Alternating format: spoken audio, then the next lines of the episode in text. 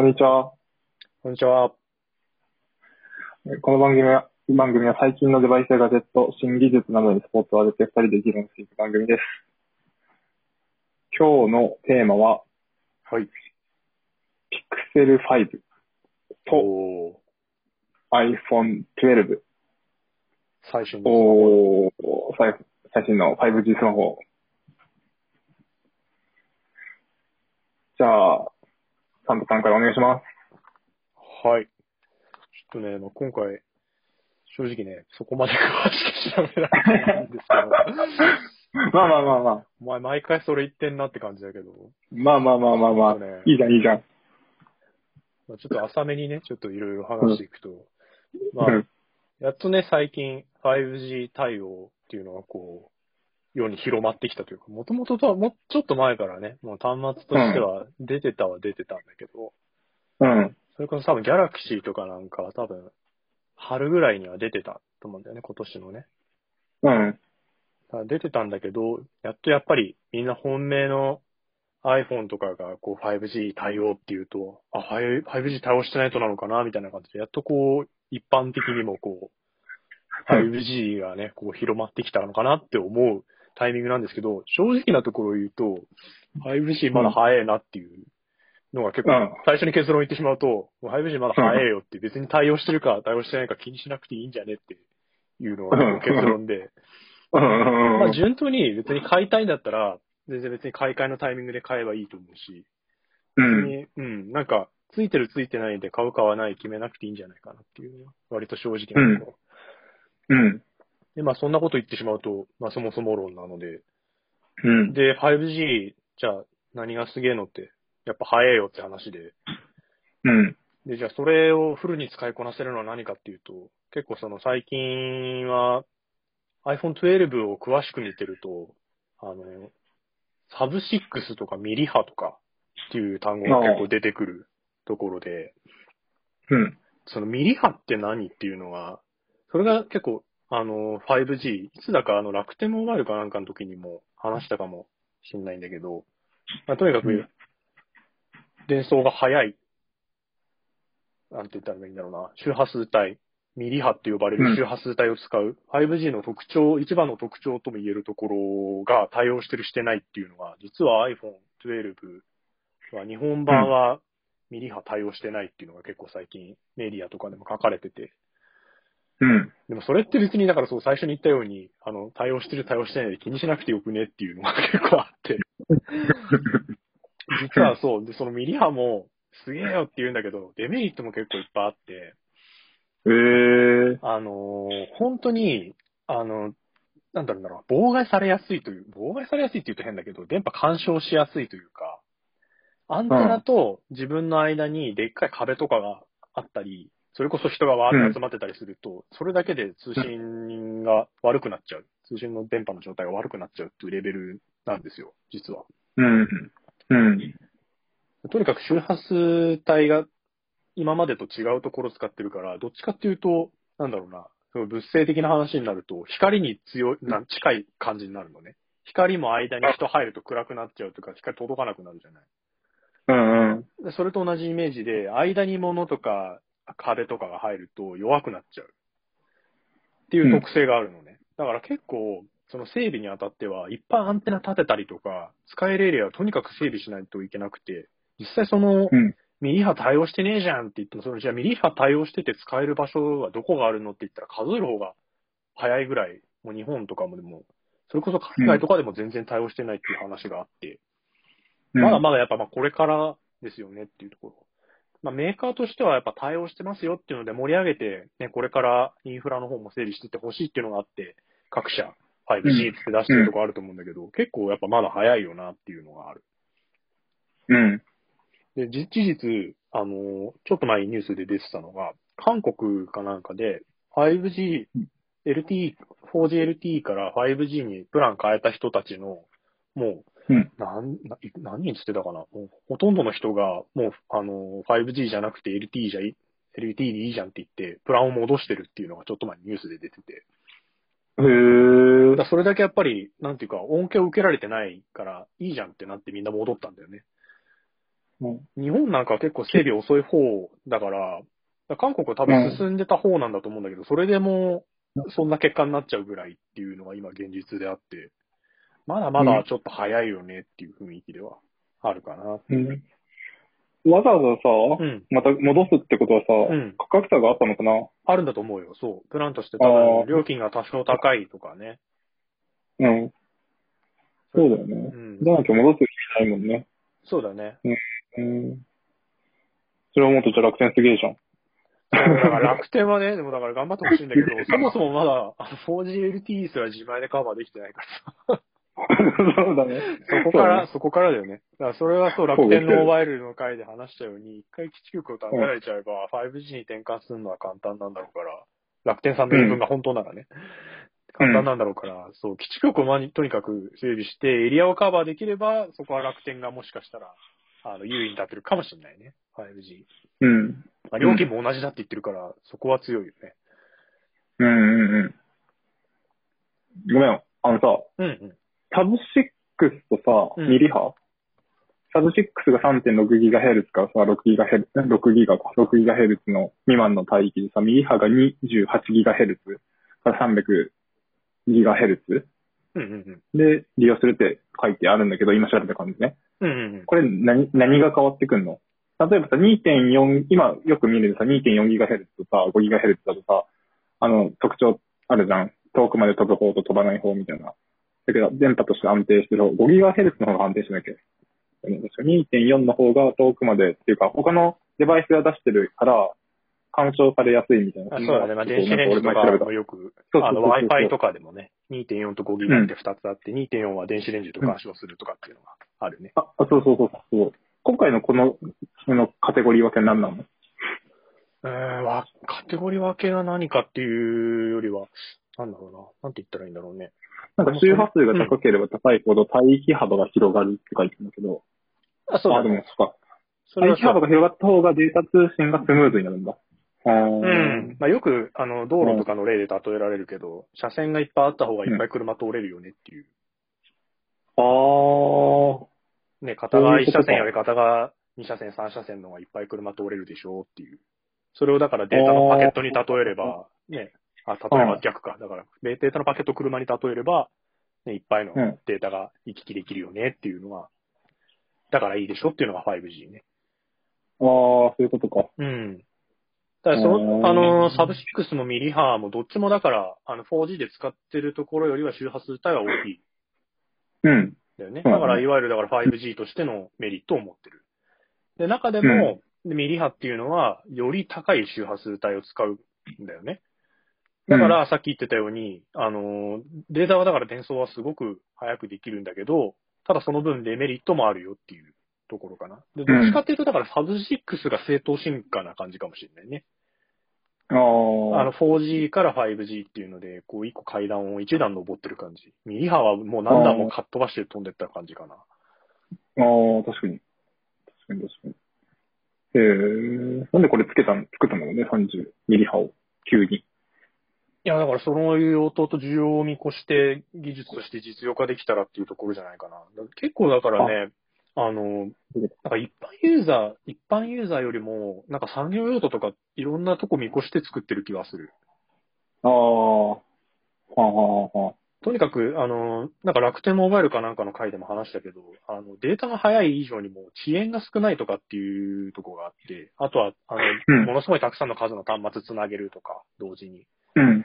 その辺を考えると、なんだろうな、例えばなんかご工場とかで導入してさ、リアルタイムにこうなんかデータ取って制御してとかっていうようないろんな使い方ができるようになってくる。で各々に、あの、5G のモジュール乗せて全部繋いでとかっていうのもできたりとかさ。うん。どっちかっていうと、一般ユーザーが携帯として使うっていうところじゃないとこも考えて、こう整備されてる企画っていう感じかな。ああ、はあ、はあ、はあ。だ結局さ、だって一般ユーザーがさ、もうとにかくスピード速くなって何が、何がしたいですかって言っても別にさ、ゲームのなりさ、なんか動画なりしかないじゃん、結局。ないね。ないね。多分、多分さ、そう、メリットってさ、なんかネットフリックスとかアマゾンプライムとかの動画を一瞬で落とせるぐらいしかないと思うんだよ。うん。でもさ、別にそれ一瞬で落としたいって話じゃん。そんなの家で Wi-Fi で落としてからできるとか、今時、なんか、すでにそのデメリットを補う方法があるじゃんっていうかさ。あるある。だから、かなり用途としてはね、別にそこまでね求め、なんかさ、出先で、うわ、この映画見て、一瞬で落としたいっていう時あるかっていう。ないじゃん。帰ってみようでいいじゃん、なんか別に。うん。だとにかく、なんか今まだ 5G じゃなきゃいけないで、なんかこうメリットっていうのはあんまりないというか、だから各社いろいろそれを考えてやろうとしてんだよなっていう感じだよね。うん。結構さ、テレビとかでもさ、あの、ドコモ、あの、う au ソフトバンク各社さ、5G とかって言ってさ、なんか CM やってるけど、うん割となんかよくわからんこと言ってるじゃん、なんか。うん。なんかさ、ライブの映像をさ、いろんなアングルから同時に、ああだこうだとかってさ、結構、なんか、ふうーん、すごいんだなと思うけど、それでみたいな感じじゃん、結構。うんうん。結構ね各社、あのー押し出し方を結構まだ迷ってる感じが、ね、実際にメリットをこう、うまく打ち出せてない感じがあるよね、まだね。メーカーの広告の時にはこう、そういう感じに出してるけどさ、実際売ってる側のサイドとしてさ、店員さんで 5G の話がすると、いや、今、うん、ダメっすよ。みいや、だよ、そう。結構ど、そうなんだよ しっかりドライに、そう。う んドライに捉えてる。そこはねいやっぱね使えてもないです。そうせっかくさ、そう、高い値段出して対応端末を買おうって言った人はさ、がっかりするよなっていうのがあるから、店員さんはそう、正直なことを言うよね、多分ね。うんうんまあ今、現状 5G はいらいらないというか、別に、求め、そこまで必要じゃない。うん、だからなんかそれを目当てに買わない方がいいかなって感じだよね。あくまでさ、iPhone ねの新機種買いたいとかさ、Pixel の新機種買いたいって言って買うので、たまたまついてるぐらいの感覚だったら全然いいと思うんだけど、うん。なんかそれを目当てにって買うのはまだ早いかなっていう。まだ変わり始めだから、のんびり見てていいんじゃないですかって感じだよね。うん。そうだよ。まだまだ。なるほど。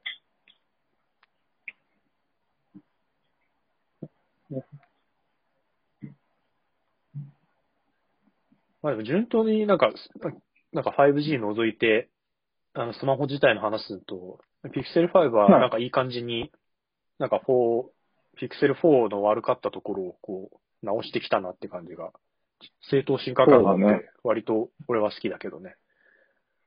なんか、叩かれてたりもするんだよね。なんか今までの Google のどんどんどんどん出てきてるやつが、うん常になんか先へ先へってきてるんだけど、うん今回 Pixel 5がさ、4と比べるとチップを落としてきたじゃん。あの、プロセスはね。チップのプロセッサー、そうそうそうそうそう。だったり、なんか、その、先へ先へっていう感じだったのに、ちょっと今回コスパ重視してきたみたいな。うん。っていうのもあるよね。なんか必要な付属品も全部、ね、取り下ろして。本当にみたいな、そう、コストで勝負してきたみたいな。なんかソフトウェアの会社じゃん、Google って。うん。だからソフトウェアを毎回、その、サプライズとして出してきてたんだけど、今回その、新しく Pixel 5を出すにあたって、ソフトウェアの部分での、その、進化が、ちょっと弱くないとかって、そういう意見もある。なるほどね。うん。まあでも、デバイスとしては別にいいんじゃないかなと思うけどね。単純に端末としては。そうだね。まあ、4が結構尖ったことやってたから、それと比べるとって感じはするけど、な、なんだろうね。見劣り、うん、そう。逆尖ったとこはないんだけど、逆になんか、うん。すごい落ち着いたいい感じのところに仕上げてきてる感じはする。うん。本機能をこうちゃんと抑えてきた感じ。うんまあ今。は結構なんか、でもできることも増えてるしね。バッテリーがなんか叩かれてたから、今回なんかバッテリーを増やしたっていうのが書いてあって、ああ、やっぱそこは気にしてたんだと思って。そういう基本的なとこを抑えてきた感じがいいんじゃないかなと思って、ねうん。なんか、い。前のやつは、なんか、あれだよね。なんか、正面、画面の正面になんかセンサーかなんか乗っけてて、なんかジェスチャーみたいなのうで画面操作できますみたいな。すげえ変わったの載せてて、あれだけど、うんうんうんうん。なんかその辺なくして、指紋認証にしてみたいな、結構こうシンプルに戻してきたとこがね。うん。ね、背面だよね。うんそうそうそう。背面指紋。まあ今のご時世考えて、まあそれが割といいのかもなっていうのはあるけどね。うーん、そうだね。画像、どっちがいいんだろうね。画像認証がいいのか、指紋がいいのか。まあ、指紋、うん。理想はどっちも載ってるだけどね。ね、もちろん、もちろなんかマスクしてると結構、あの、顔認証めんどくさいよね、今ね。あー、わかる。確かに。ちょっとタイミングう悪いですね。ん。今、今の画像認証ってマスクがね、そうそうそう少しネックになっちゃう。少なかったら顔認証はすごい便利なんだけど。あれなんか AI でさ、マスクしてでもさ、ちょっとずつ覚えてくっていう、なんかそれ聞いたような気がするんだけど。PC とかだと俺マスクしたもの全然はい開けれるよ。開けてくれるよ。あ、だからその辺は多分、そうだね。あの、やっぱ違う。まあメーメーカーの方針とかもあるかもしれないね。ただでもあー iPhone はなんかでも、うん、うまいこと、あの、形整ったマスクで何回もやってると覚えるらしいけどね。うーん。iPhone。俺ラップトップが、ほら、あの、サーフェスだけど、うんうん。サーフェスは大丈夫。マスクのままでも行く。あ、本当？最初ちょっとなんか見てなってたけど、うん。もう覚えた、完全に。そうだから多分回数やってれば覚えるんじゃないかな。ただでも Apple は公式ではマスク対応はしませんよって言ってるから、へえー。まあセキュリティ的なところだろうね。そうだよね。あんまりね。マスクしちゃうとうんうんうんうん特徴がだいぶ失われちゃうから、それなりにうできちゃうのかもしれないね。うん。単純なあとは、あのカメラの認証なのか、3次元の、あのライ、レライダー使った認証なのかっていうとこ、フェイス ID みたいな、リッチな認証なのか、あくまで、あの、インカメで見て撮ってるだけのやつなのかっていうのがあるけどね。うん。あ、さ、ライダースキャナーって、なんかジョインだけついてるんだよね。iPhone 12の。プロと、あれプロだっけ？プロだね。プロだよね。プロと、もう一個ついてるような気がしたんだけど。なんとか、なんとかマックスじゃなかったっけ？わかんない。一 あ、番でかいやつそうそうそう。そうそうそう。そうでかいでかいやつ。そう。このライダーってさ、うんちょっと調べてみて、紫外線を使って奥行きを測るセンサーとかさ、うんあの、暗闇でのオートフォーカスが速くなるとかさ、AR で、での精度が上がるとか、なんか壁とか床はもともと得意だったけど、その家具の位置とかそういうのも、なんか、結構、あの、せしっかり認識できるようになってきたとか言うんだけど、そそもそもこのライダーって何なのっていう、いいまいちピンとこないんですよね。赤外線使ってって、もともと赤外線使ってなかったっけっていう。ラライダーは、まあ、うん、そうね。まあでもそう、あの、言ってるように、フェイス ID とかに近い。フェイス ID も同じように赤外線を顔に向かってバーって、いろんな、うん。な何点も連続でこう、なんだろうな、スキャン、スキャンするように、こう、ジグザグにこう動かして、縦横にガーって動かして、で、それ全部一点一点送っ送って帰ってくるまでの時間差で距離を理解して、だ3次元のどういう顔の形してるっていうところで、この人は本人、本人じゃないっていうのをうん認。識してるんだけど、それをだから単純に汎用センサーとして後ろに乗っけてて、同じように、あの、送って帰ってくるまでの時間を認識することで、距離がより リアルに。もともとだから二眼乗っけてる時点である程度見れてるのかもしれないけど、それだけだとちょっと限界があるから、より正確に撮れるようになって、なんだろう、3D スキャンみたいなのが本当にできるようになる状態だね。うん。iPad Pro とかなんかで乗った時から結構、あの、個人の人がいろんな建物じゃない、建物まで大きいと難しいか。なんか置物とかぐらいのやつをいろんな方向からこうバーって撮るとさ、あの、3次元ぐりぐり回せるようなやつを簡単に作れちゃったりとかっていうので、やってたりするよね。うん。うん。うん。まあこれでも推しだよね、12の。そうだね。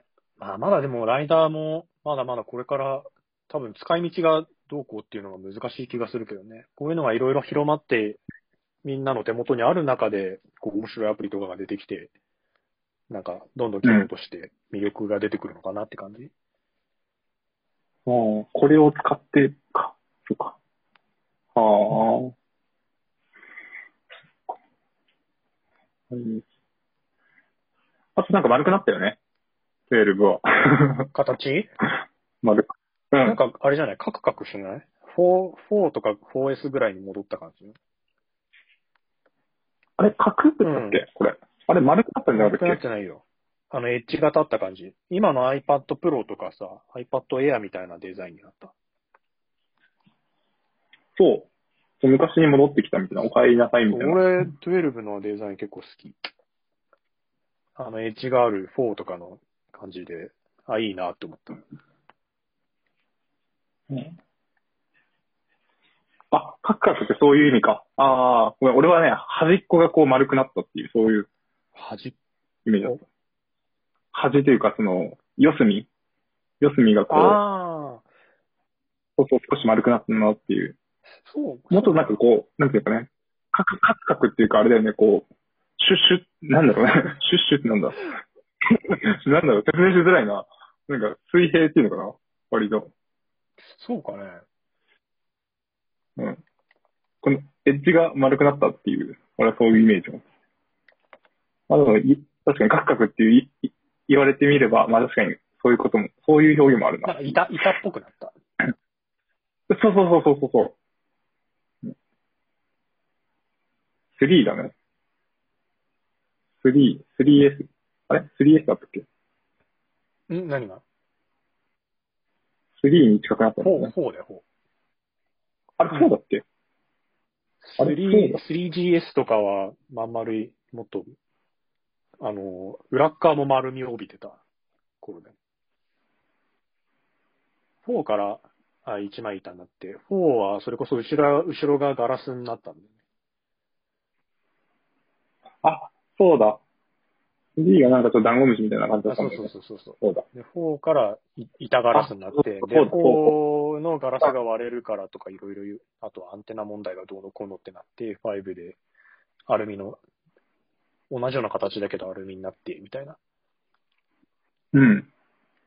そう、なんか結構叩かれてたイメージあるわ。そうね、4結構デザイン好きだったんだけどね。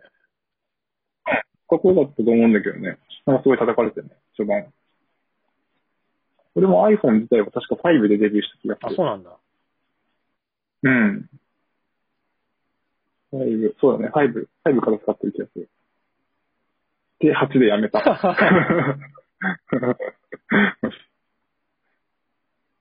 へー。なるほど。ね、iPhone でさ、うんドルビーアトモスうん。うん使う？うん。どういうこと？ドルビーアトモスのなんかその、それを、もう旨味を享受できてる ?iPhone で何かをするときに。3次元の位置情報を元にっていう。あの、AirPods Pro でできる空間音声のやそうつ。そう。そう。あれは、これああれは基本映画とか対応コンテンツ見るときの話だね。うん。なんか、12見てたときにドルビーアトモスの話で触れてるのが結構あって、うーんって思って、今まで意識して使ってこなかったなと思って調べてみたんだけど、いや、俺、多分、今もこれからも使わん気がするなって思って。iPhone で。なんか、前さ、話してた時にさ、AirPods Pro でさ、あの、iOS14? うん。で、なんかその 3D のなんか音声っていうのかな？あれとはまたちょっと違う？それの話だと思うけど、ドルビーアトモスって。あ、これ、あ、全く一緒？これ、そんなことか。おー。だから、だから12っていう話あれどんなじゃないね、だからね。ああ、そうか。そうか。それ別にか。うーん。なるほど。調べてちょっと気になったことです。そうか。12ではないのか、これは。そうだね、アップデートだね。iOS14 かな。あ、あと色が5色になったね。そういえば。5ああ、色がすごい増えたね、カラバリがね。ね。そうだ。今までだいたい2色とかだったもんうね。ん。白と黒2、3色ぐらいだったよね。ね。SE ぐらいからちょっと遊び出してきたけど。黄色が出てきたりとか、赤が出てきたりとか、青が出てきたりとか。うん、青系がなんか今5回色。結構新しい色として言われてたね。うーん。なるほど。こ iPhone12 mini のサイズは結構好き。う5.6だっけ？インチ？iPhone あれ 5.6? 8より一回り小さい。8っていくつだっけ ?6?5 で 8? いくつだったかな？あんまりインチで覚えてないけど。そうだよね。認知覚えない。iPhone 12ミニ。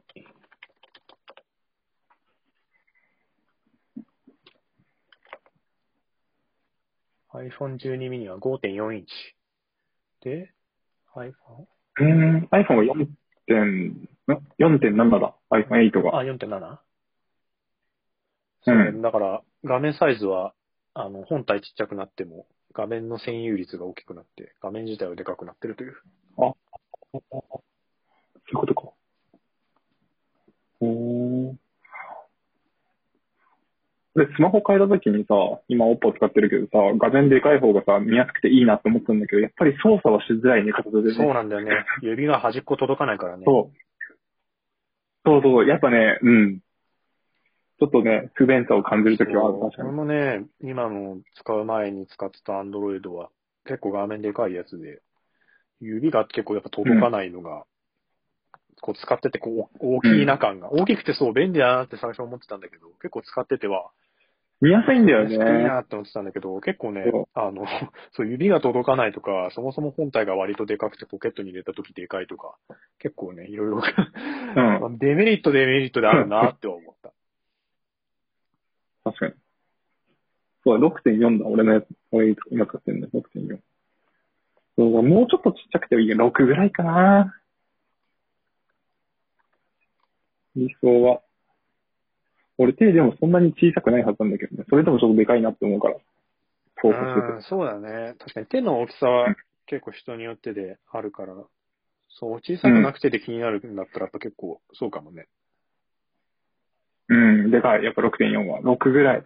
6割ったぐらいが多分ちょうどいいような気がしなくもないかな。うーん。なるほど。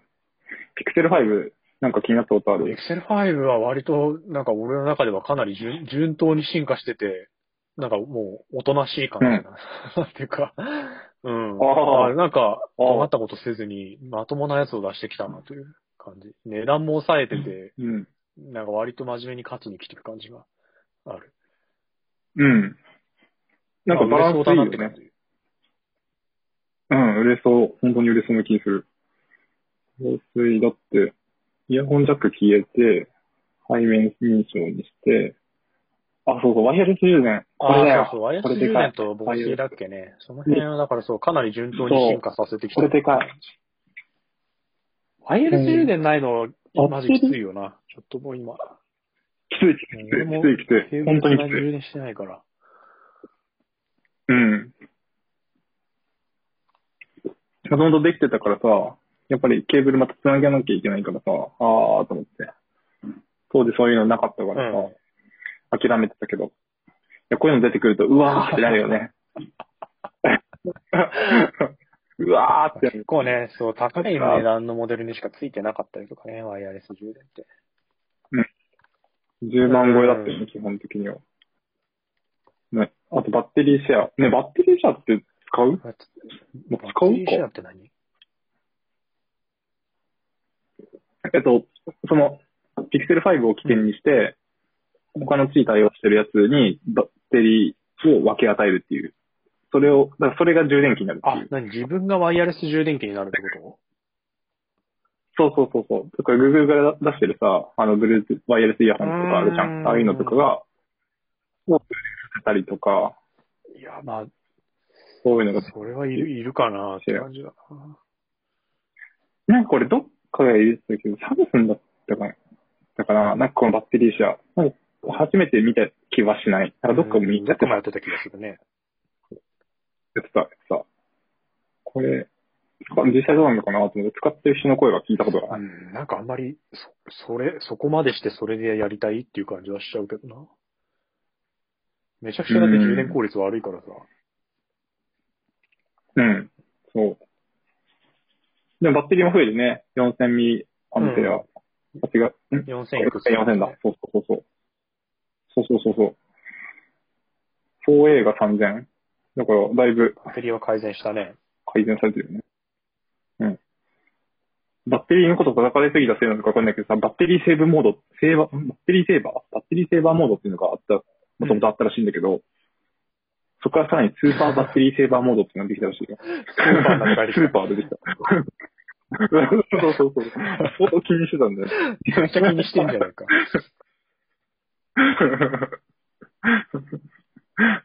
あと地味にこれいいなと思ったのがさ、hold for me ってやつ。知ってる？えなんだよ、何それ。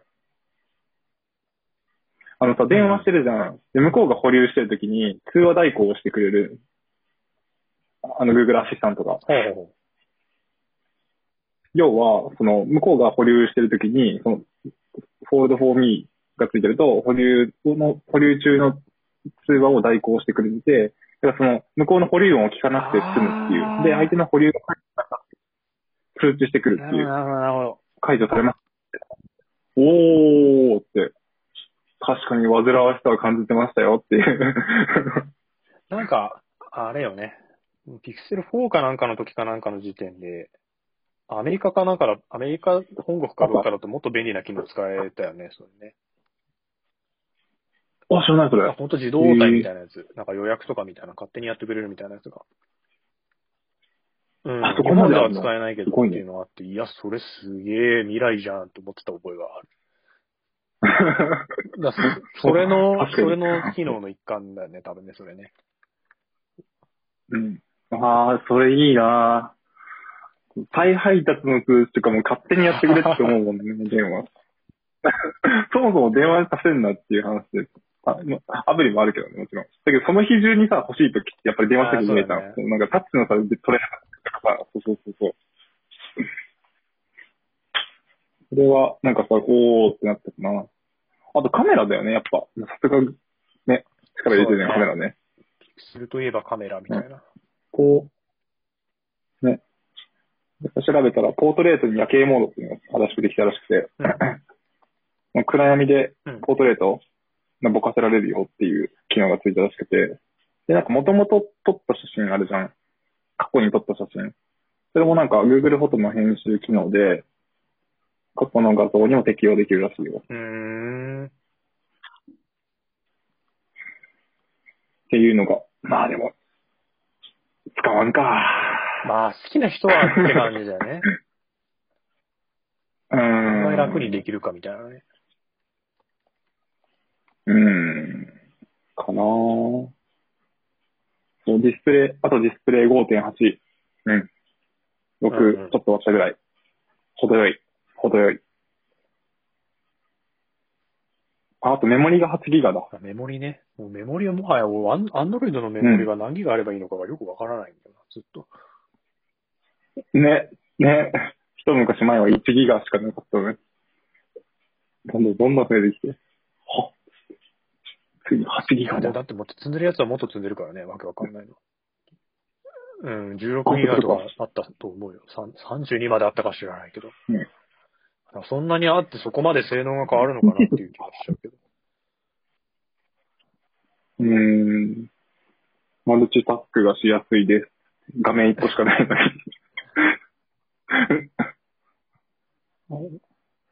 なるほどね。いずれ来るのかな ?PC にディスプレイをつないでいる今のご時世から、スマホから PC っていうのがスタンダードになって。ああ、でもなんか、あ、スマホからディスプレイか。スマホからディスプレイ。うん、でもなんか、もうそういうのあるよね。ギャラクシーとかね。やって、やってた気がする。うん。なんか専用のやつで繋げばデスクトップモードにできてみたいなのがさ。うんあの、ノートパソコンの側の形だけしてるさ、キーボードと画面だけで中身、あの、処理するプロセッサーとかない状態のやつをスマホにカシャンって繋ぐと、もう、あの、ノートパソコンに変身するみたいなさ。だから処理自体はそのままでやるから画面とキーボードだけついててみたいな。ほうほう。うんうん。出してたいいね確か。もう、サービス。楽だよね。そういう時代になるかもしれないね、実際に、ね。楽だ。来そうだよね。全然、なんか、不思議じゃないというか。うーん。そう。あとは、これは全然 Pixel 5とは関係ないけど、これは Google レンズがやっぱすげえなって思ってる。ああ、Google レンズね。うん。あれ？ま、iPhone ユーザーって Google レンズ使うの？使えるの？どうなんだろう。俺、あんまり、なんかで使っ、前の Android かなんかで使って、へーってなったきり、あんま使ってないから。使えんのかな、iPhone って？うんうん。あ、使えんのか。頑張れ Google ば。Google アプリ。Google がうん、できるらしい。Google アプリって今調べたら。これ、いいよ。これいいよ。翻訳がやっぱ、ああね、面白いよね。リアルタイムでやってくれるやつね。うーん、それはわかる。ね、あれが全部英語、英語から日本語にシフトするし、数学、あ数学強いらしいよ。数学が得意だって。問題取るじゃん。そうすると、答えだけしか今までしか出なかったんだけど、途中式を出してくれるね、んだって。なんかもう、ちょっと前からあったもんね。うん。今時の学生はもう、写真撮って答えが出んだな、みたいなさ。それはスマホ持ち込み禁止ですって言われる。る。うん。ちょっと前までスマホ持ち込み禁止ですって、ググ、ググるっていうことを禁止したけどね。グーグルレンズを禁止するために。すごいなぁこれはすごいなと思った。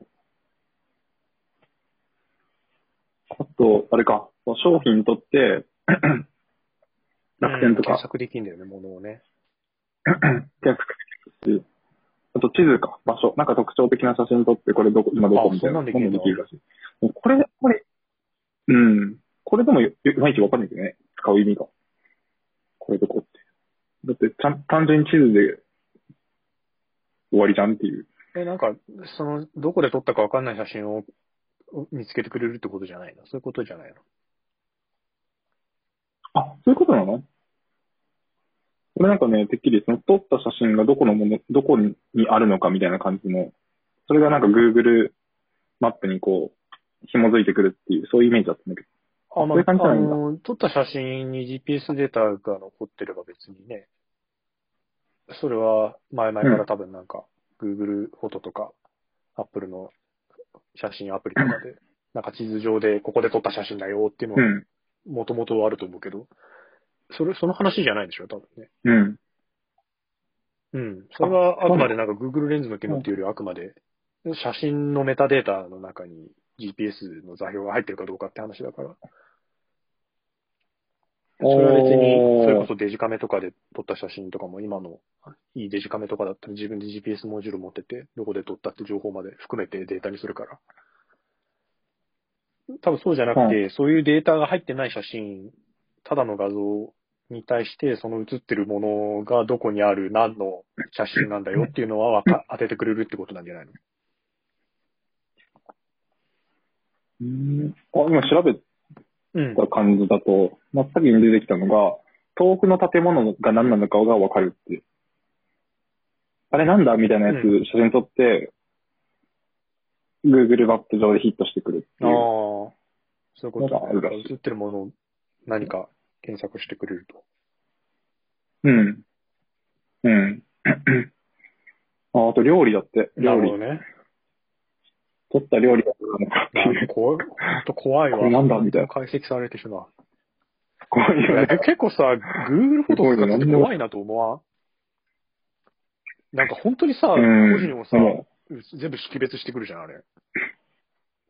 う んいや、こんな、なんかさ、映り荒い感じのさ、暗いとこで撮ってる写真までさ、こいつだってわかるんだ、みたいなさ。うんいや、ほんと怖いなと思うよ。うん。ちょっとのさ、画像から、ねな何でもかんでも全部紐付けできるなっていう。いや、なおさらやはりプライバシーが怖くなってくるわ、なんか。便利さの影にはって感じだよ、ほんとね本当に。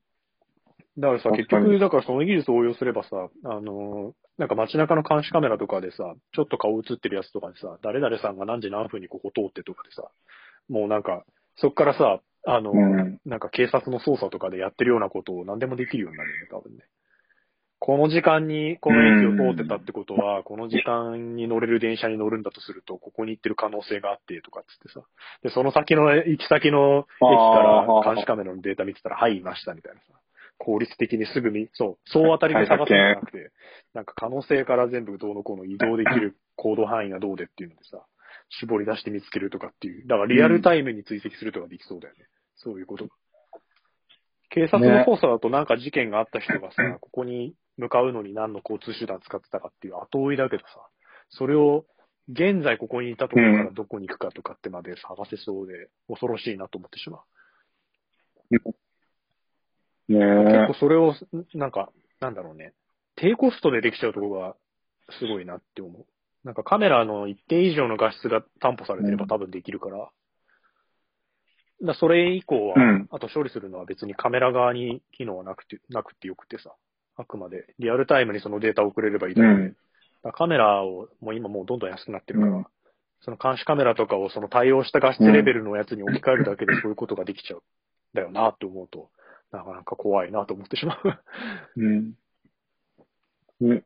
で 5G がすげえ起動になったあそうそうそうらさ、リアルタイムでさ、もうすぐ、すぐそうそうそうそうできるし、今ね今このタイミングでここに歩いてる人みたいなの追っかけれるよねそういうことなんですよ。5G が進むと、そういうことができるようになるんですよ、全部。で、かつ、で、それを Google の中央のサーバーに送んないで、もうエッジサーバーっつって、もっと国とか地方単位で細かいサーバーを置いといて、一番近いところに送って即レスを返してみたいなことができるようになるから、より早く、より正確にできるようになってしまうという。怖いね。怖いね。そうね、プライバシーはやっぱこれから重要になってくると思うんだよね。結構今、あの、アップルとグーグルで差別化してきてるところというか、アップルがやたら最近押してるのは結構プライバシーなん。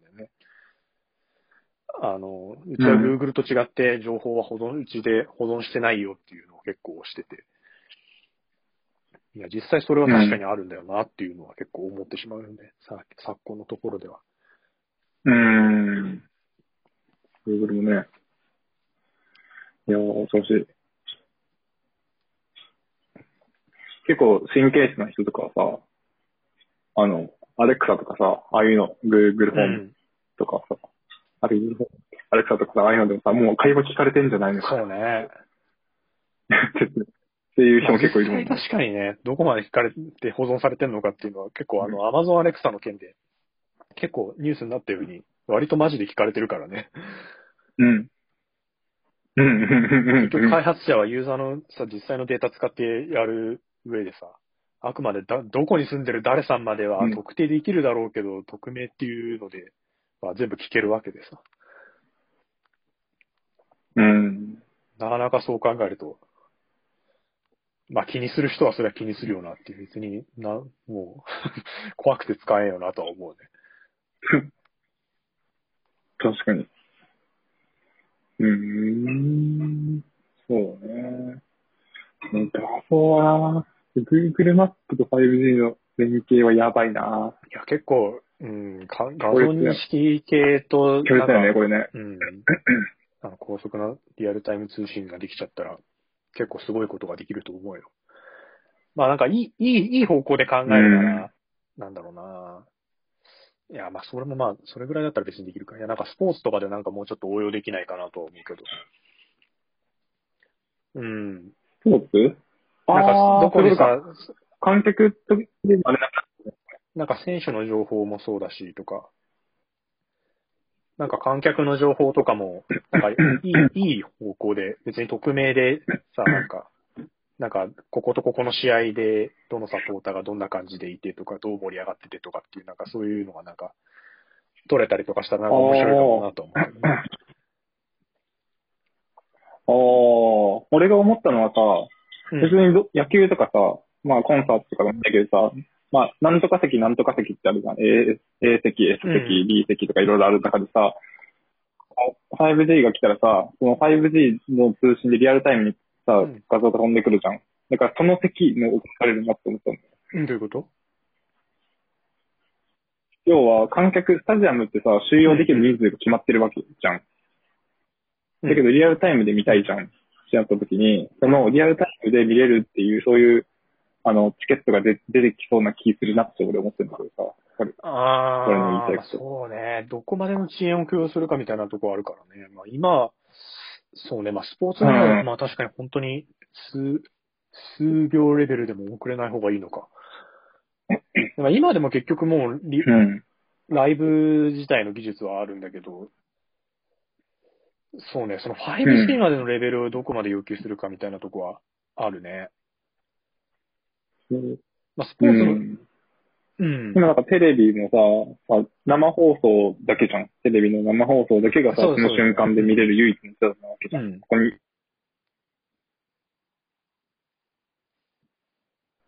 もういつでも、リアルタイムで見れるっていう。そういう新しいなんかそのチケットが出てきそうな気がするなって俺は思ったんだよね。そしたらもう収容人数とかも関係ないわけじゃん。たらまたさ、マーケットのその規模が跳ね上がるよね。うん。うん。そうなぁ。どこまで、そう、いやでもね、多分ね、なんかライブの中継ぐらいだったら全然今でもできてて、うん。だって今で結局さ、YouTube とかで同時配信とかもやってるじゃないうん。なんかね、まあめちゃめちゃ高画質、それこそ 8K とか、な 12K とかなんかそういうレベルになってきたら多分 5G が生きると思うんだけど、フル HD レベルだったら多分今でも全然できていて、遅延も多分そこまで気にすることじゃないと思うんだよね。4K 欲しいよね。4K じゃ。うんそうだね。だから 4K、8K とかの超、超高画質になってくると、そうかもしれないな。だから 5G って結構だから、本当言ってるように結構、使い道が結構難しくてさ、け結構、なんかハイレベル、いや、そこまでいらねえよぐらいのレベルなんだよね。商業だよね。だ一個ね、一個なんか、あの、プロモーションでやってて面白いなと思ったのは、なんか、ドコモかどっかがやってたのが、プロモーションで、その、5G の通信を使って、なんか Perfume の3人の、あの、ライブの映像を、なんか日本と、まあ、海外のもっとすごい離れた拠点、3、三拠点で同時に収録開始して、全員があの歌と踊りをあー待ってさせるっていうのをやってて、すごいね。だそれがすごい、なんかやっぱ、あ、5G、そう、そういうとこおー。だよもうそこまでのレベルになるとさ、ちょっとずれただけで違和感出てきちゃうじゃない。だ合わせるってなると、5G レベルの通信遅延の、こうみ通信遅延が小さいものじゃないとっていうところがあって、そこはなんか面白いなと思って、だから海外レベルで離れてる中継とかってなってきた時はそうなるかもしれないね。パフュームって、なんかそういうのあるよね。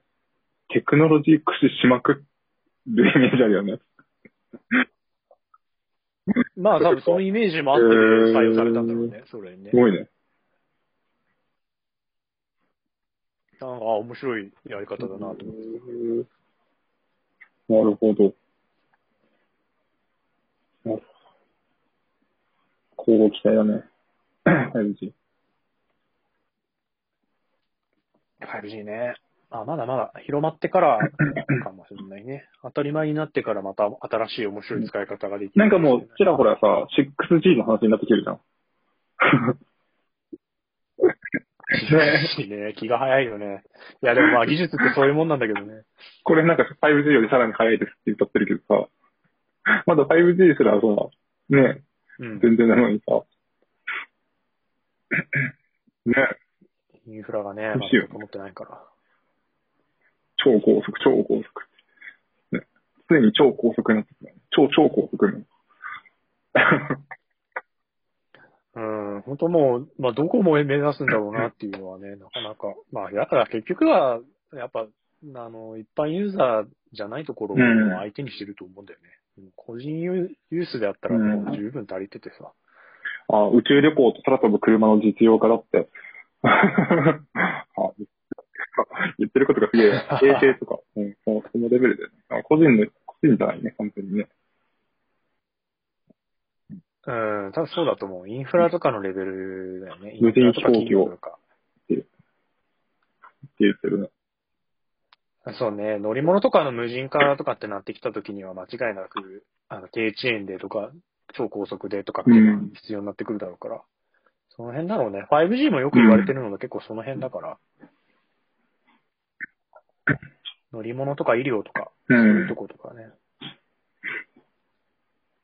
うーん。あとなんだろうな。セキュリティ、遠隔、あ、遠隔医療。遠隔医療は別になんか 6A じゃなくてもいける気がする。5G レベル。遠隔医療はまあ多分 5G ぐらいから多分そろそろ実用化になると思うけど。航空、実用化はまだ早いのかね。試験うん、始まるぐらいなのかな。軍事。軍事。軍事技術っていう意味で言ったら多分もっと、あの、我々が知らないことをもっといっぱいやってるだろうから、どんなすごいことやってるかうん想像はつかない。な悪いことたくさんやってる。うん。そもそもの、そもそもの GPS だって軍事技術あ当初はあ、そうだよ。そうなんだ。GPS とか、あの、電子レンジとか、大体、あの、もともとえ軍事技術電子レンジから来る。ってて軍事技術から来てんの？電子レンジも確かそうだよ。俺も今ちょっと詳しく語れないけど、あれももともとはなんか、軍事実験の技術かなんかから民生に提供あされ、たそう。なの？うん。GPS なんかはでも、うん。まあ確かになんか言われてみれば。あの、戦争で位置情報が分かればさ、今自分の部隊がどこにいてるのかっていうのが分かるじゃない？うん。あ、軍事技術から来てるのいろいろあるよ。携帯電話。まあ、それそうだ。いや、そんな、そんなんばっかりだって、インターネットだってそうなんだからさ、そんなのは。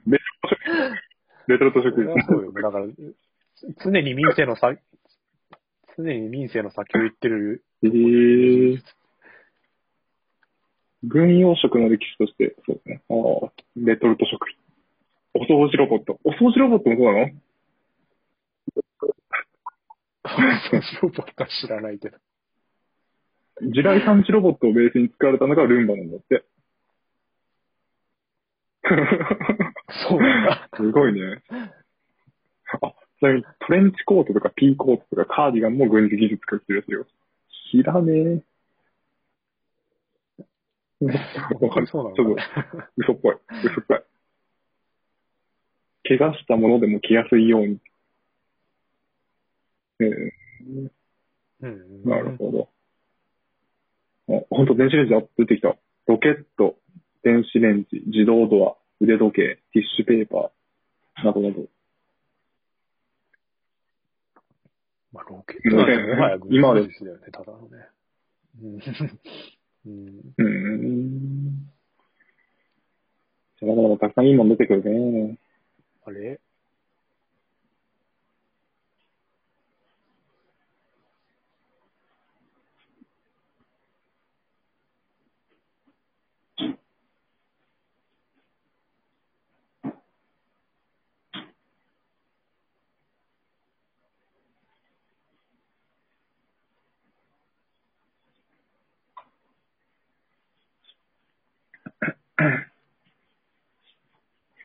あれもしもし？あ、聞こえる？もしもし？飛んだ？音。うん。飛んだ。なんか飛んでたかも。ああ、しばらく声聞こえなかった。失礼失礼。今日は、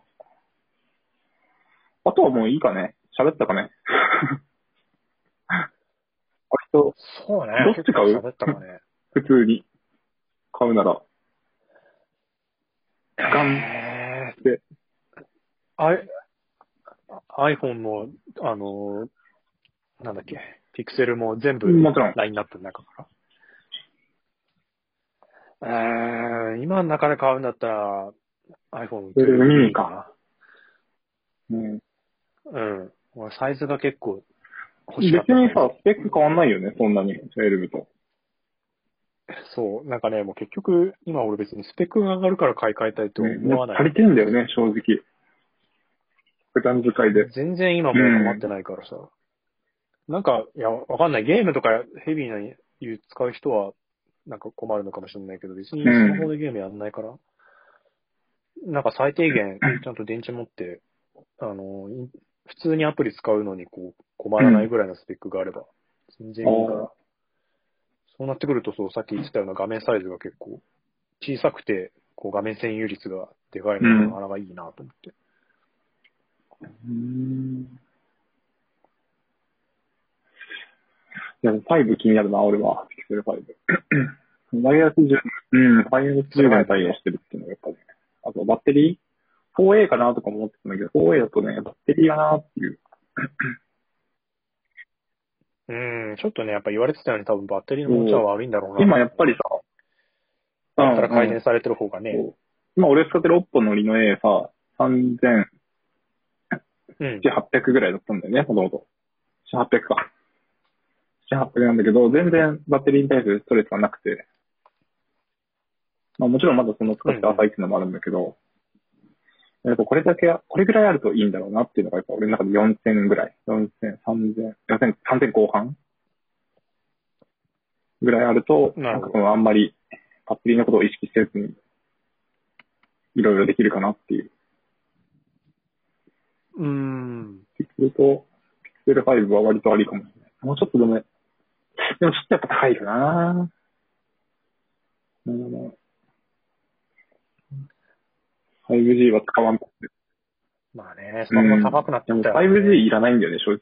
5G の機能いらないから、4G でいいから、ピクセル5で出してくるんだから、そうなんだよ。いらないんだよ、いらないんだよ 5G。ね、別に 5G。そう。スーパーバッテリーセーバーモードとかも別にいらないな。バッテリー増やしてくれたから余計に。あ、そうそう、言い忘れてたけど、そう、5G は電池持ちも若干悪くなあるらしい、。そうなんだ。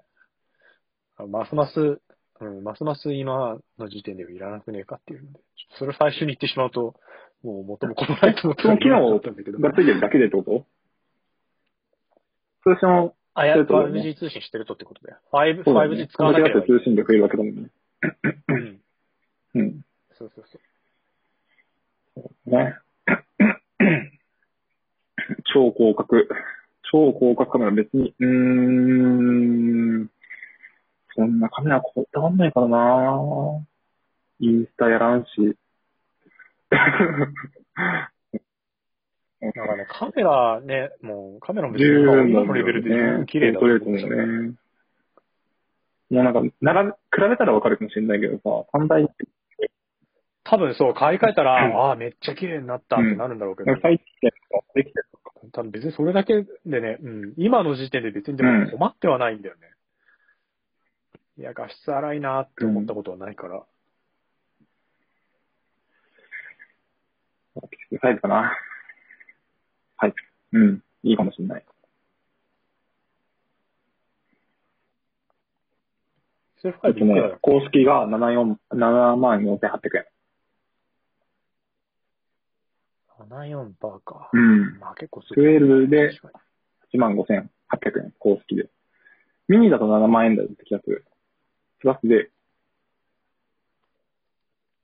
な、ミニ7、8ぐらいだったような気がするけどな。7、にあ、同じじゃない？74か。?74 パーになってるよ。ああ。うん。でもミニと比較するとちょっと見劣りしない？ミニ。あの、ピクセル5。そんなことないか。ピクセル5とミニに比較すると、ちょっとミニが見劣りしない、そんなことないか？そうどうだろうね。いや、なんか求めるところによるんじゃないかな。俺は結構そのサイズを気にしてたからあ、多分、うんあの、つバッテリー持ちは多分ね、2000ミニは微妙な気がするから、その、それも含めてだね、うんうん買うとしたら。2000ちょいあんまり持たないんだったらちょっと、ないなって感じだね。でも持つんだったらミニがいいな。うん、うん、うん、うん。変わんないんだよな、プロも、12も。何が変わる？大して変わんないけど。デカさと、まあ、ディスプレイが、若干、12とは、うん、多分、側の違いだけじゃないかね。そんなに違わなかったと思うよ。確。プロセッサーも一緒だったし一。緒。一緒。ほぼ一緒。なるほど。ミニでもいいね。うん、いい、いい感じのサイズの、いい感じに電池持つやつを出してそう、2700、スペック別にいらないから。12でも2775ミリアンペア。やっぱちょっとなんか物足りなさを感じるんだよね、俺はこの数字を見ると。うーんっていう。まあでも、スペック、それをでもうん。一概に比較できる見てっていうのも。I、iOS でのその電池の消費と、アンドロイドの電池の消費、ああ、そう比較できないからさ、メモリの搭載量だってもだって全然 iPhone と。違うからさ。iPhone って未だにまだ4ギガとかだけど別にそんなに重いって思うことないじゃない。サクサクいくよね。うん。まあ、やっぱ OS とハードを一緒に作ってるから、う最ん。適化されてんだけど、そんなにメモリいらないんだよ。うんなるほど。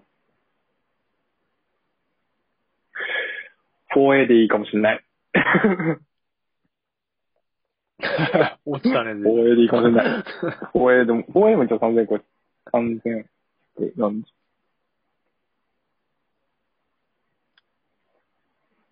なるほど。4A は4よりは安くなってる、4A ね。安いよ。4ってめっちゃ高かったよね。4、確かね10万コースなかったっけ？あれ？違ったっけ？あ、ごめん。そんなすんだっけ？9, 万だっけ ?9 万とかじゃなかった込み込み10万ぐらい？わかんない。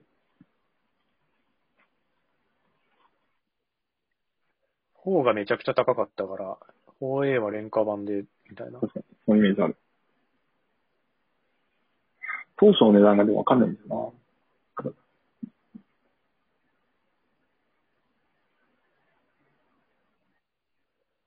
ピクセル 4A。ピ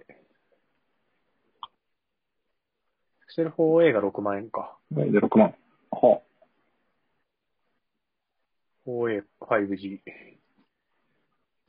はい。ピクセル5が7万4800円。なるほどね。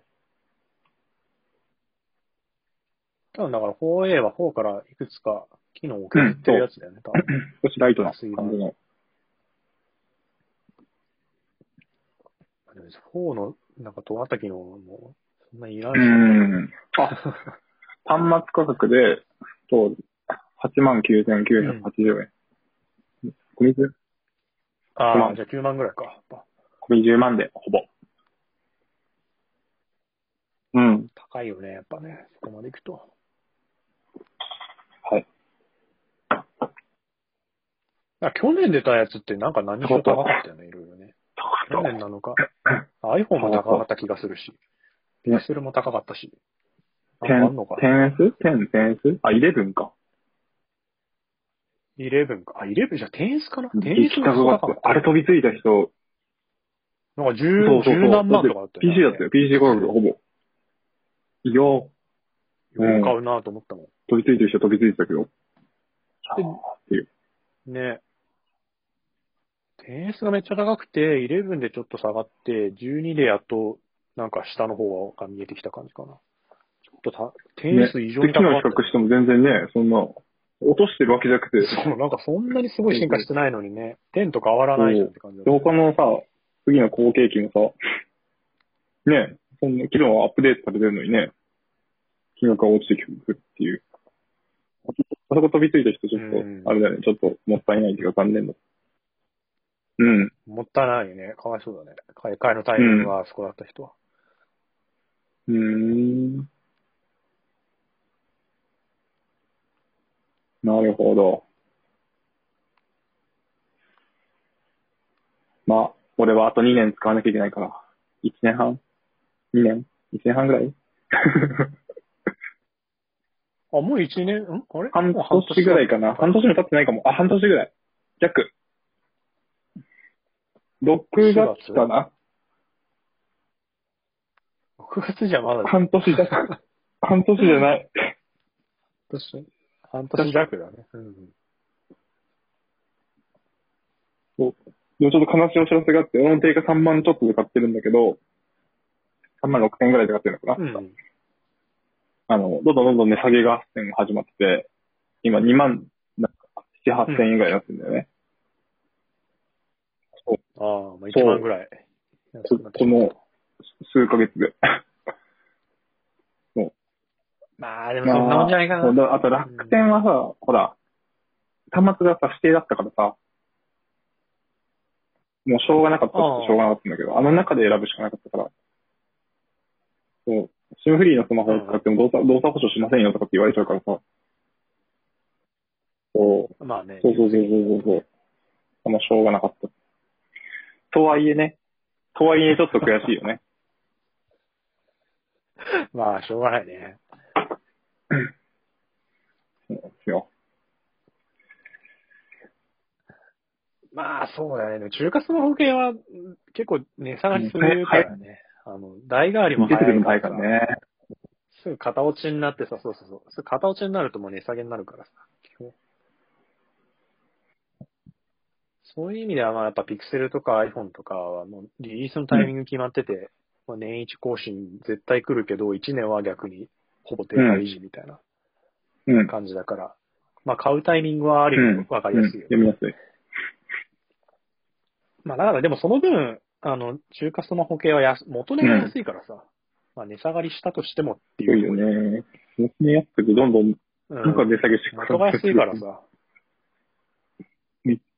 うん。それでもすごいね。半年で元値4万しないのに1う万ん。下がってんだ。かなり、すごい。かなりガッてっていう。まあでも、おっぽい、おっぽいっぱい出してそうだよ。だって、るねもういきなりなんか、気づいたら3とかになっちゃってさ、え？みたいな。あれ？みたいどんだけ、どんだけいっぱい出してんのって感じ。な。次はなんか、テレビの方にも行くやつですよ。テレビ。テレビも出すんだって、おっぽさん。うん。マジ？なんだっけ、なんかどっかと似たような動きしてるどこだっけ？サムスンか？違う。ファーウェイかファーウェイでテレビ出したいや、なんかね、どっかと似たような動きをしてる。テレビを出すって言ってた。なんか、なんかガジェット全部まと、ガジェットっていうか、デバイス全部まとめようとししようとしてる動きがあって。多分ファーウェイだった気がするんだけどな。そう。次テレビ参入するってよ。うん。マジ？おーっていう。なんか、ここまでさ、勢いあると逆にちょっと不審だよね。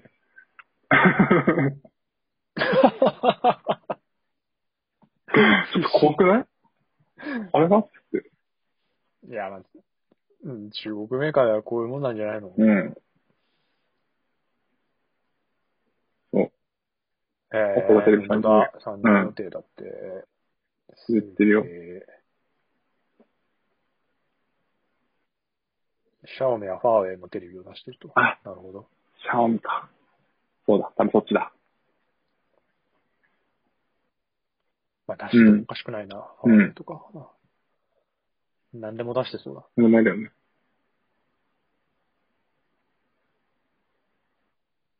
へえ。テレビ今から参入して旨味あんのかねうーん。まあ、一定の需要はあるから、単そこを単純に安売り合戦になる気がするんだけど。でも同じような感じでしょ？スマホだって。今からスマホ入ってみたいなさ。そういう状況あ、そうそう。スマホなんかまさしくそうだと思う。繰り返してさね。ね、シェアを獲得しちゃってさ。だから同じような感覚なんじゃないのかなひっくり返そうみたいな。そういうことか。テレビあたりだと、なんか普通にサムスンとかあの辺強い？舐めてんじゃない？多分。勝てる、勝てるぜっていう感じなのかな？まあ、イケイケどんどんかもしれんね、でもね。結局ひっくり返したっていう、したっていう、なんかさ、もう、実績があるからさ、で他もいけるでしょっていう。うん。すごいな。ねイケイケだな。勢いあるよね。うーん。そうね。オッポで働いてる人なんて会ったことないからな。どういう、あるとあるな。ない。話聞いてみたいもんだ。こんだけなんかい勢いあると。おっぽって一応日本拠点ああってどんぐらいいるんだろうね。数年ちょここ、1、2年じゃない？何人？あ、何人っていうのわかんねえな。オッポジャパン。あ、オーガジャパンだ。そうだ、そうだ。そうオーガジャパンそもそも社長ももう中国人だな。あ。マジっすか。社名変更のご挨拶。うん。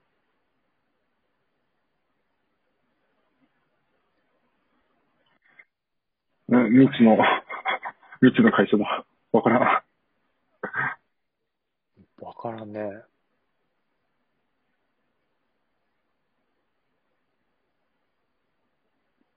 企業理念とかあるんだ。まあ、それあるか。まあ、それまあ、それあるか。下克上、倒すってことか。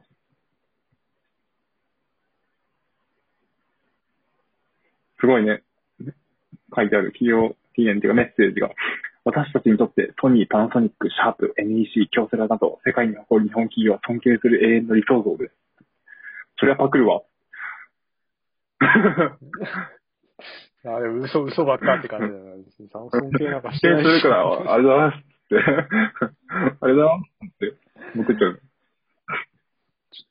ちょっと勝たしてもらいますわ、つって分断に言ってんじゃないの、ね。シェアをいただけますっつって。そうね。へえ。中国の人。会議。へえ。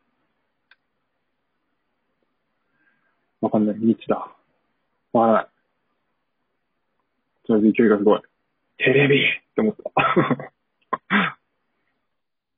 うんようやるよね。舐めてんな。日本の企業を。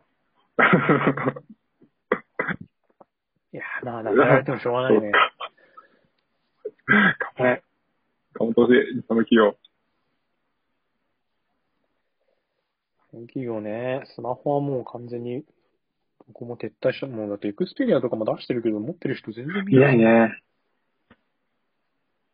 あのー、ちょっとあれかもしれない。年配の人が持ってるイメージ。うん。だから昔からまあ、多分ソニーブランドってので買ってる人じゃない。かなその程度しか見ないね。俺も昔は使ってたけどなエクスペリア。戻ったらどうですか？シェアに貢献したらどうですか？いやー、ちょっとな、今更エクスペリアつってもな。わかんない。今のエクスペリアはマシになってるのかもしれないけど、もうちょっと一時期ひどかったからな。ガタガタだった時？ソニうんどうだろう。時期的には、まり別にそれと連動してない気もするけど。エクスペリア Z シリーズの末期ぐらいが結構ひどかったんだよー。ね。おー。Z4 とか、あの辺。スペシャ全然わかんないわ。エクスペリア全然わかんないな。何が良くなかった？何が良くなかねっ。うん、なんかね、そう、4あたりは結構もう熱問題がひたあー、あどくてったね。昔のスマホって結構すぐ熱持った。あったね。すぐ、あの、熱か、熱々になっちゃうっていう問題があって、結構いろいろ、なんか基本的などこが甘いじゃんっていろいろ言われてたんですね。だからなんか、ね、熱問題にしろ何にしろちょっとその辺がずさんだったのもあって、ちょっとみんな足が遠のいていたところで、なんか Z シリーズやめて新しく、なんか縦長の今のシリーズに変えたんだけど、まあそれ、それはそれでまためっちゃ値段高いしみたいなんで結構みんなこう、プレミアム路線に行っちゃったから、こうやっぱ人もどんどん離れてってっていうので、新しく出しても多分そんなに食いつく人がいなくなっちゃってうーん。うーん。多分最近のやつ評判は悪くないと思うんだけどね。悪い話は聞かないけど。うん。たただ逆にでもやっぱ使ってる人が少ないんだと思うんだよね、もうね。うん。全然いないんじゃないかな。いないね。確かに。俺は地味にモトローラーも応援してるけどね。もう中国の単価になっちゃったけど。モトローラね。少しかっこいい、かっこよかったんだけどね。なんかいいですね。モトローラ悲しいね。なんか、物で勝負。なんかカスタマイズできるあの感じが好きだったんだけどね。いろいろ。あったね、無印のはね。あれよかったんだけどな。ちょっと今は、懐かしい。どこ廃れてもう今どこも中国参加になっちゃったりとか。ね、メーカーは厳しいよね。悲しいね。頑張ろう。日本人として。頑張ろうんちょっとね、中国に負けてばっかじゃう。すごいけど、彼ら。すごいけどね。はいまあ、それ以外のところでね、まだまあ、まだ戦えるところあると思うよ、日本も。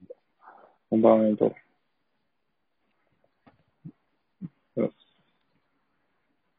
ああとなんかある？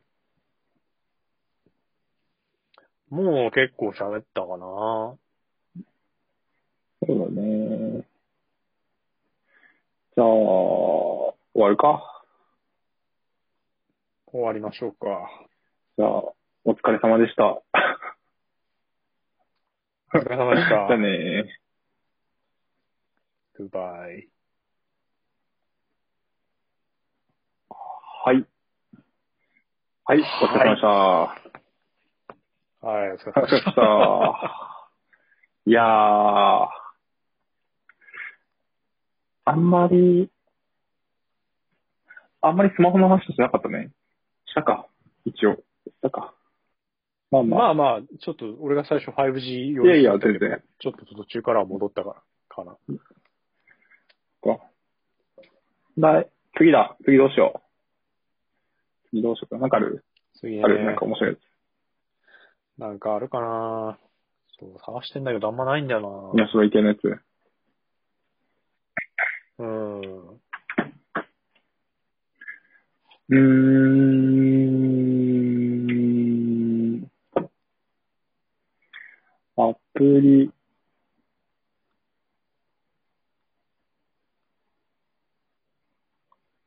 なんだろうな。最近、なかったかな、おってなったやつ。うん。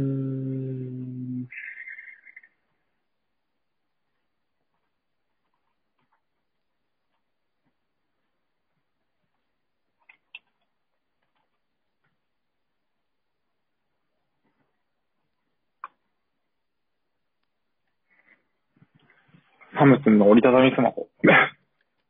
興味がないんで。そうね。確かにもうそこまで行っちゃうと別に買おうという気もないからな。うんなんか本当に売る気あんのかなって思う。なんか、ま、万が一にも買う可能性がないからね。ちょっとそこはね、ギャラクシーフォールドまで行っちゃうと。今、今回の iPhone 12とか Pixel 5とかはさ、なんか買う可能性はゼロじゃないかうら、ん。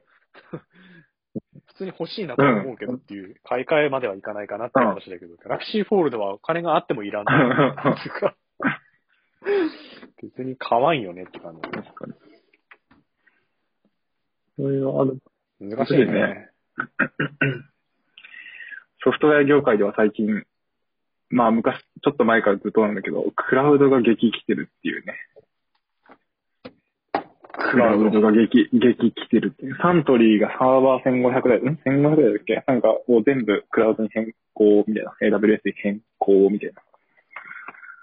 どんどん、その、オンプレミスの環境がなくなってきて、サーバー。うん。やめてる、ね。そうそうそうそれがね、結構俺としては、おー、やっぱ来てんな、この波みたいな。もうでも結構前からだようんね。やっぱりなんかそのさ、アメリカだよね。アメリカの